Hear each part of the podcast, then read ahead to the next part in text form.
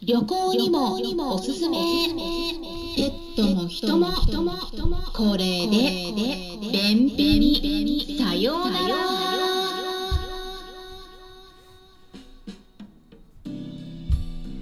こんにちは。サラホリスティックアニマルクリニックのホリスティック獣医サラです。本ラジオ番組ではペットの一般的な健康に関するお話だけでなくホリスティックケアや地球環境そして私が日頃感じていることや気づきなども含めて様々な内容でイギリスからお届けしております。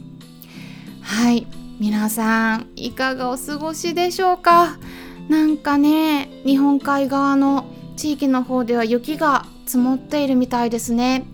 うん。あのきっとねすごく寒いと思うんですけれどもくれぐれも暖かくしてお過ごしくださいね。うん。でねなんかそうやって冷えてくると便秘にもなりやすくなるっていうふうにも結構言われていますけれどもね、まあ、それに加えて今年は新型コロナウイルスの感染が広まっている中での外出自粛が呼びかけられてからこのリモートワークっていうのをご自宅で仕事を行っている方も多いのではないかなと思うんですけれどもね。ただ実はその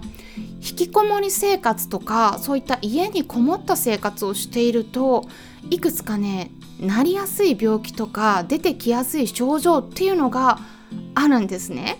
でこれね一つではなくていくつかあるのでまあそのうちにねまとめてお伝えできればとも考えているんですけれども今回は便秘について、うん、あの運動不足とか冷えからは腸の動きが弱って便秘になりやすいって言われていますよね。この辺り皆さん体調いかがでしょうか、うん、でもね今回は皆さんに便秘対策に利用できるサプリメントをお伝えしたいと思うんですね、うん、でそしてなんとこの人間用のサプリメントをお伝えするんですけれどもこれは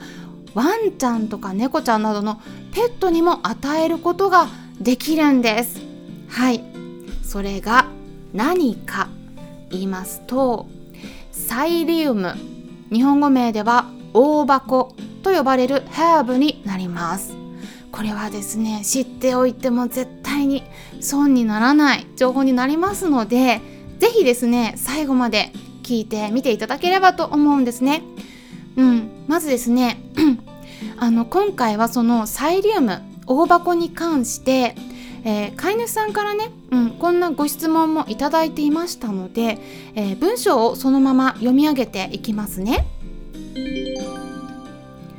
配信いつもありがとうございます。YouTube の動画で便秘の子にはサイリウム大箱が役立つとおっしゃっていましたが具体的にはどのくらいの量を与えればいいでしょうか。うちの 3.5kg の猫が2日から3日に1回しかお通じがないので試してみたいなと思っています。長期連用しても大丈夫でしょうか？与えるにあたって何か注意事項や禁忌なことはありますか？よろしくお願いします。っていうことだったんですけれどもまずですねこのサイリウム大箱っていうのも初めて聞いたっていう方もねいらっしゃるかもしれませんので知らない方のために簡単に説明したいなと思うんですけれども先ほどもお伝えした通りサイリウムと大箱っていうのは同じハーブでサイリウムっていうのが英語の何て言うかな日本語のカタカナ読みっていうとちょっと分かりづらくなってしまうかもしれないんですけれども本格的に英語で言うとあの実はねサイリウムではなくてねセリウムっていうんですね。英文字の PSYLLIUM と書いてセリウムって読むんですけれどもこれなんか日本語だとサイリウムって読むみたいなんですね。でなのであのサイリウムって読んでいきますけれども、うん、セリウムだと出てこないんですよね。あのカタカナでセリウムって書いても。なのでサイリウムって呼んでいくんですけれども、あ、これはですねヨーロッパ原産のハーブでよく利用されているのは、うん、種の皮の部分種皮っていうんですけれどもそこの部分でで食物繊維がもうすごくねたくさん含まれているんですね。うん、なので便通をすごくねよく改善するハーブとして知られているんですでそれを粉々にしたものがハーブとして販売されてて、まあ、そのままね粉状のものもあればカプセルに入って販売されていることも結構ありますあとはあのやっぱねあんまりねその強烈な香りとか味がないので本当にねあのワンちゃんだけじゃなくて猫ちゃんにもね与えやすいんですよ。うん、あのあんまりそのね強烈な味がないからこう人間が食べるにしてもスムーディーとかクッキーとかに混ぜちゃってもね全然あまりわからない感じなんですね。でもちろんそのあのワンちゃんのあと猫ちゃんの手作り食にも混ぜることもできますし、まあ、それだけではなくてこのサイリウムっていうのは便秘対策用とかダイエット用のペットフードにもすでに原材料として含まれていることがよくあるんですですからペットフード業界からも獣医栄養学の方でもサイリウムっていうのはワンちゃん猫ちゃんなどのペットの便通を良くする効果があるということが認められているということなんですね。もうこれはね本当に便利で、うん、もう私もあの飲むことありますしあとうちの猫にもね結構与えているんですただですねやっぱり注意点があります、うん、2つお伝えしたいと思うんですけれどもまず1つ目として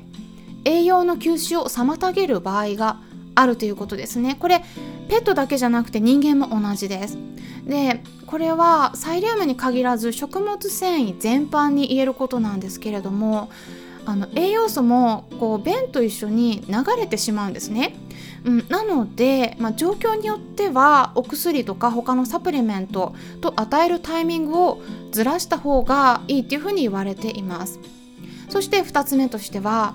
食物繊維って言ってもあのご存知な方もいらっしゃると思うんですけれども不溶性と水溶性この2種類ありますよね。でサイリウムの場合は成分としては約8割80%が不溶性の食物繊維であると言われているんですね。なので、うん、長いこと便秘になってて腸の動き自体がもう悪くなってるところに例えばサイリウムを大量に与えてで水も飲まないでいると便のかさだけが増えてそこに水分が足りなくなってるからもうカチコチに固まっちゃうんですね。でそうすると余計に便が出づらくなるといった症状になりやすいと言われています。サイリウムの場合水を膨張して膨らむことで満腹感を得るのと同時に便を作るのを助けてくれるんですけれどもあのそこで水をきちんと飲めていないと逆に便秘が悪化することがあるということなんですね。なのでちょっと量をですね与えすぎないように、うん、それから量とその水分とのバランスに気をつけていった方がいいです。うん、なのでねあの与える場合はもう必ず水と一緒に、うん、与える、まあ、人間が飲む場合は水と一緒に飲むっていうのが原則になるんですね。水をきちんと与えるっていうこと、うん、ですからねドライフードにこう混ぜるっていう方法もあるんですけれども、まあ、ただねそれやってもやったからってすぐに問題が出るとは限らないんですけれどもあのやっぱねちょっとリスクがあるので、うん、手作り食とか缶詰などの水分の豊富な食事に混ぜた方がいいです。まあ、それからですねあの猫ちゃんへの量についてですねこれもご質問にありましたね。はいで量をねあのお伝えしたいと思うんですけれどもただちょっとねその前にまず言っておきたいことがあるんですね。これからちょっとお伝えする量っていうのはあくまでも目安になるのでその動物その子の状態によって変える必要があるということ。それから今回お伝えしたように使い方によっては便秘が逆に悪化することもあるということについては必ずご理解くださいね。動物その子それぞれの状態を私は見ているわけではないのであくまでも一般論としてお伝えするだけですから何か問題が起きたとしてもちょっとね私の方では責任は負えません。はい。ですから与えるかどうかっていうのはね飼い主さんの判断になりますのでもしも飼っている子に与える場合は必ず飼い主さんの責任のもとで与えてください。でねこんな風に言うとちょっとね怖いと思うかもしれないんですけどただねうちの猫にも与えてますし私は飼い主さんにもお伝えしてて全然問題になっていないんですけどね。ただあのちょっとそういった注意点はねお伝えしないとどういう風に使われるかがちょっと私は見えないところがあるのでね。これはちょっと一言言っておかないといけないなと思ってお伝えしました。でねあの量についてお話ししたいと思うんですけれどもちょっと分かりやすいように5キロ前後5キロの前後のワンちゃんや小型犬の場合でお伝えします。目安としてはだいたい小さじ4分の1杯から2分の1杯を1日に1回から2回前後えー、っていうのがね粉状の量の目安になりますカプセルの場合はまあちょっとね量によるんですけど例えば1カプセル 500mg 前後入ってる場合はまあだいたい2分の1から1カプセルを1日1回から2回くらいっていう風に考えてみてください。ただどんなサプリでも同じことが言えるんですけれども与える時最初はお伝えしている目安量よりもちょっと少なめにして反応を見ながら調整した方がいいです。まあ、例えば目安量の半分くらいとか4分の1とか3分の1とか、まあ、そのくらいの量にして3日から4日ぐらい様子を見てから少しずつ増やしてみてください。はいワンちゃん猫ちゃんの量の目安をお伝えしたんですけれども人間用のサプリですのでもちろん飼い主さんも一緒に利用できます。実はね私旅行に行く時は必ず持って行ってるんですね。もう食生活が変わったりお肉を食べた食べ過ぎた時とかには早めに飲んでおくとうん便秘にならなくて済むんです。うん、今はねちょっと難しいかもしれないんですけれども来年以降ぜひね試していただければと思います。はい今回も最後まで聞いていただきありがとうございました。それではまたお会いしましょう。ホリスティック獣医、サラでした。